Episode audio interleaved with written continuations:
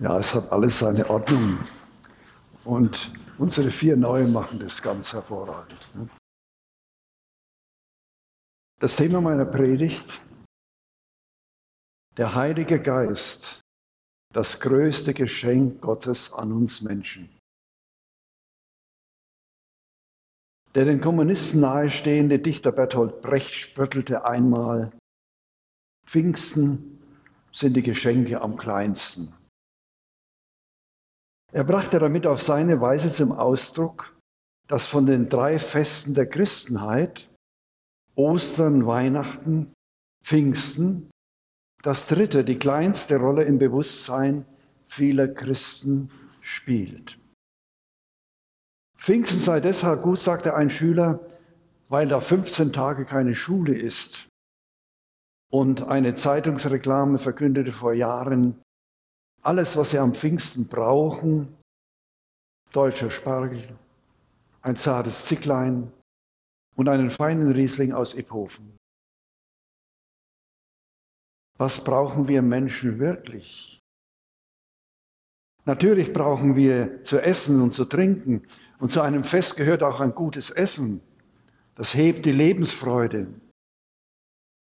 Dennoch ist die Frage zu stellen, hängt unser Leben und unser Glück allein von den Gaumenfreuden ab?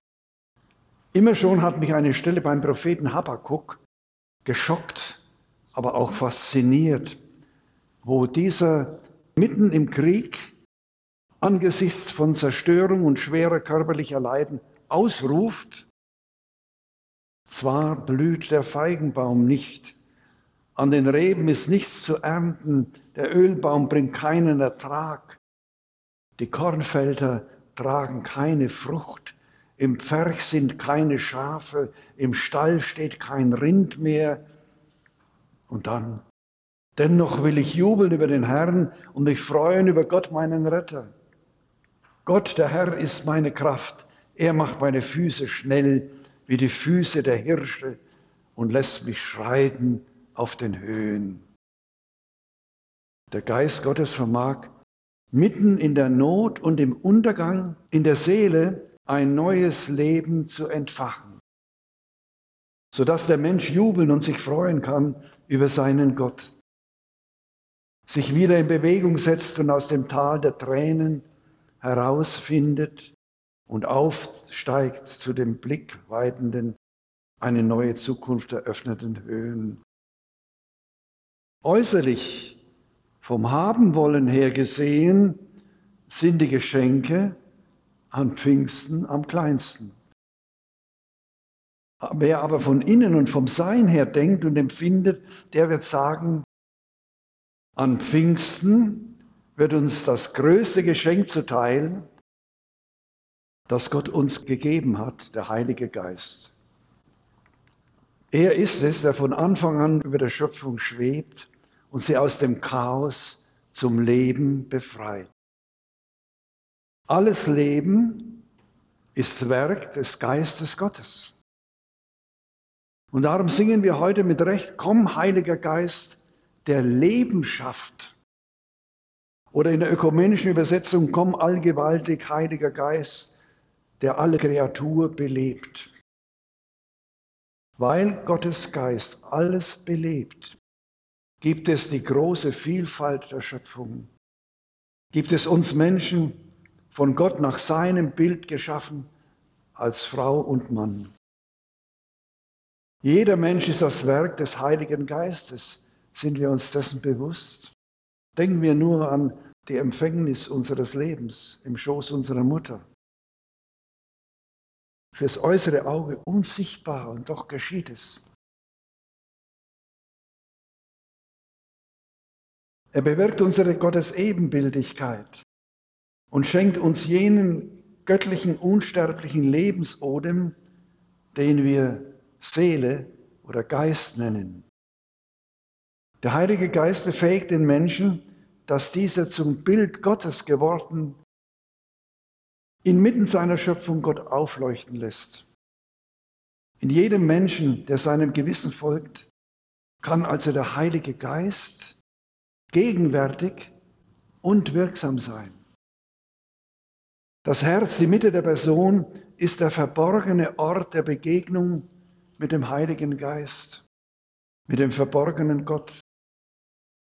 Genau hier wird der Heilige Geist zur sprudelnden Quelle, deren Wasser ewiges Leben schenkt. Johannes Paul II.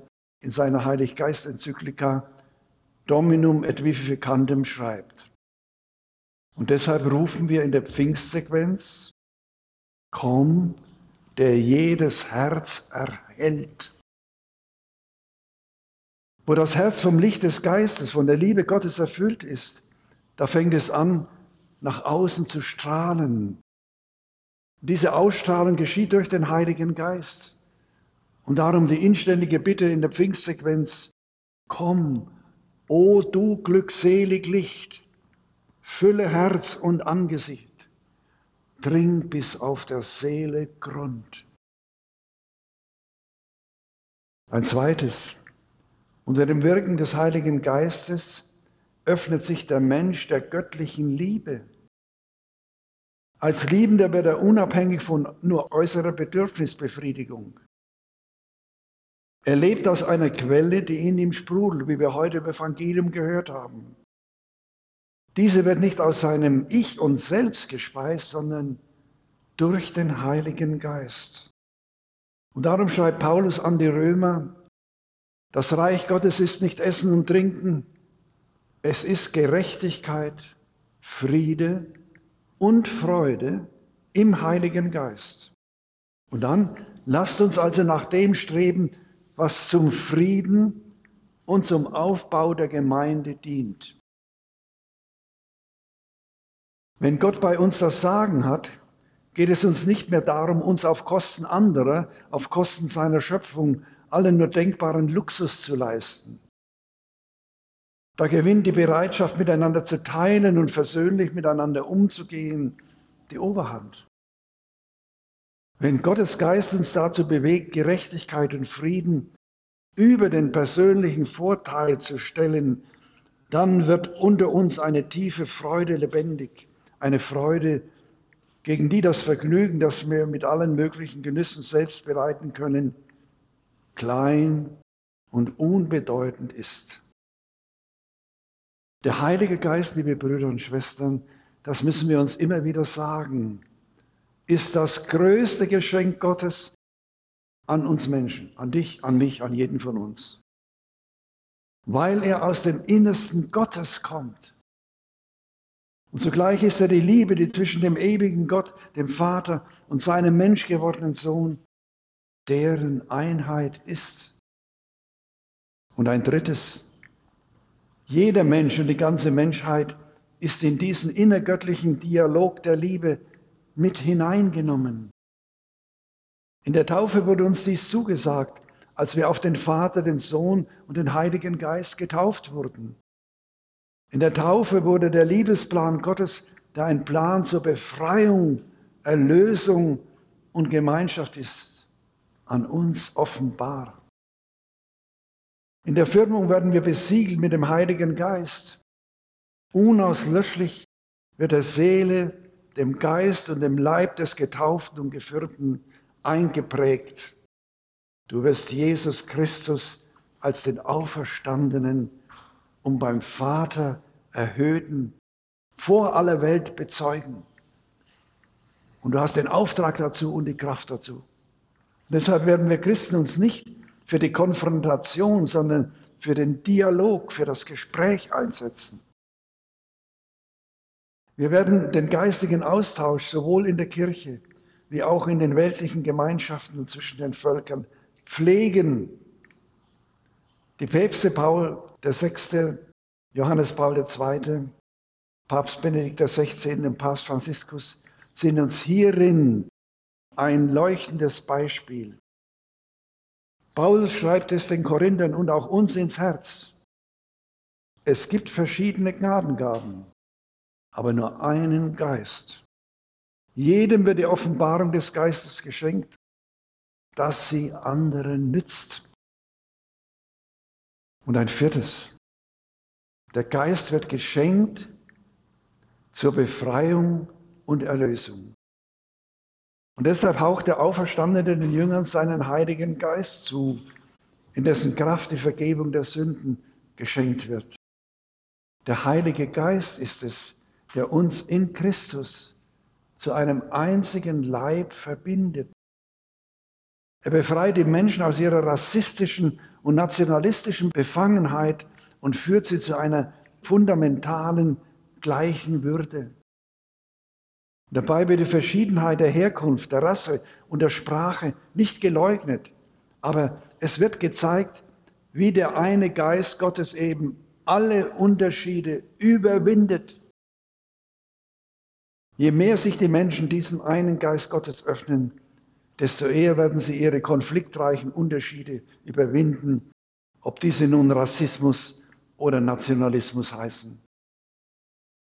Das Geschenk des Geistes wird sowohl die Sprachlosigkeit wie die Verständnisschwierigkeiten zwischen den Völkern und den einzelnen Menschen aufheben, wie es beim ersten Pfingstfest in Jerusalem geschieht, wie wir in der ersten Lesung gehört haben. Und ein fünftes, die Geschichte vom Turmbau zu Babel warnt vor der Verführung zum Ungeist.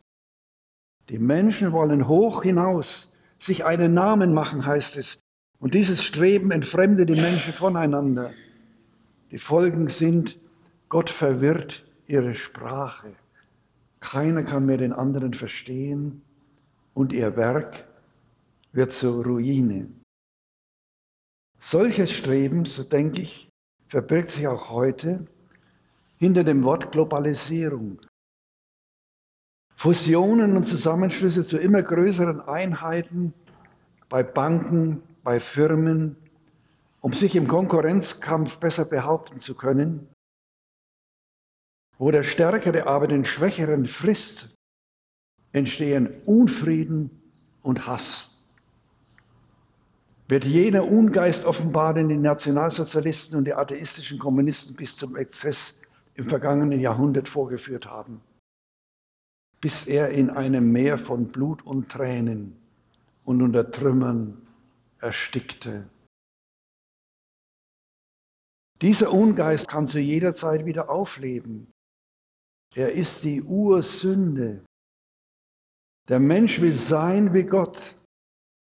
Er überhebt sich über seinen Schöpfer, indem er selber bestimmt, wer Lebensrecht hat und wer keines, welches Leben lebenswert ist und welches nicht.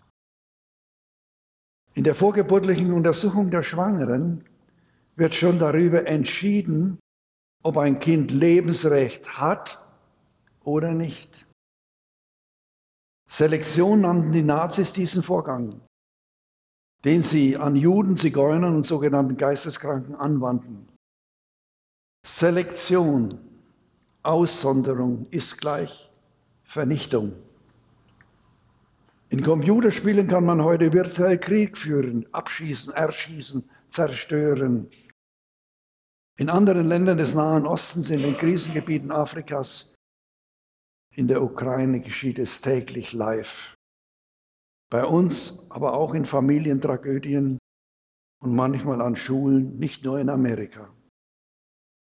Zum Schluss, der Heilige Geist, liebe Brüder und Schwestern, zeigt uns den rechten Weg. Fritz Gerlich, Redakteur einer Münchner Zeitung, wurde von dieser 1932 nach Connersreuth geschickt, um die stigmatisierte Resel zu besuchen.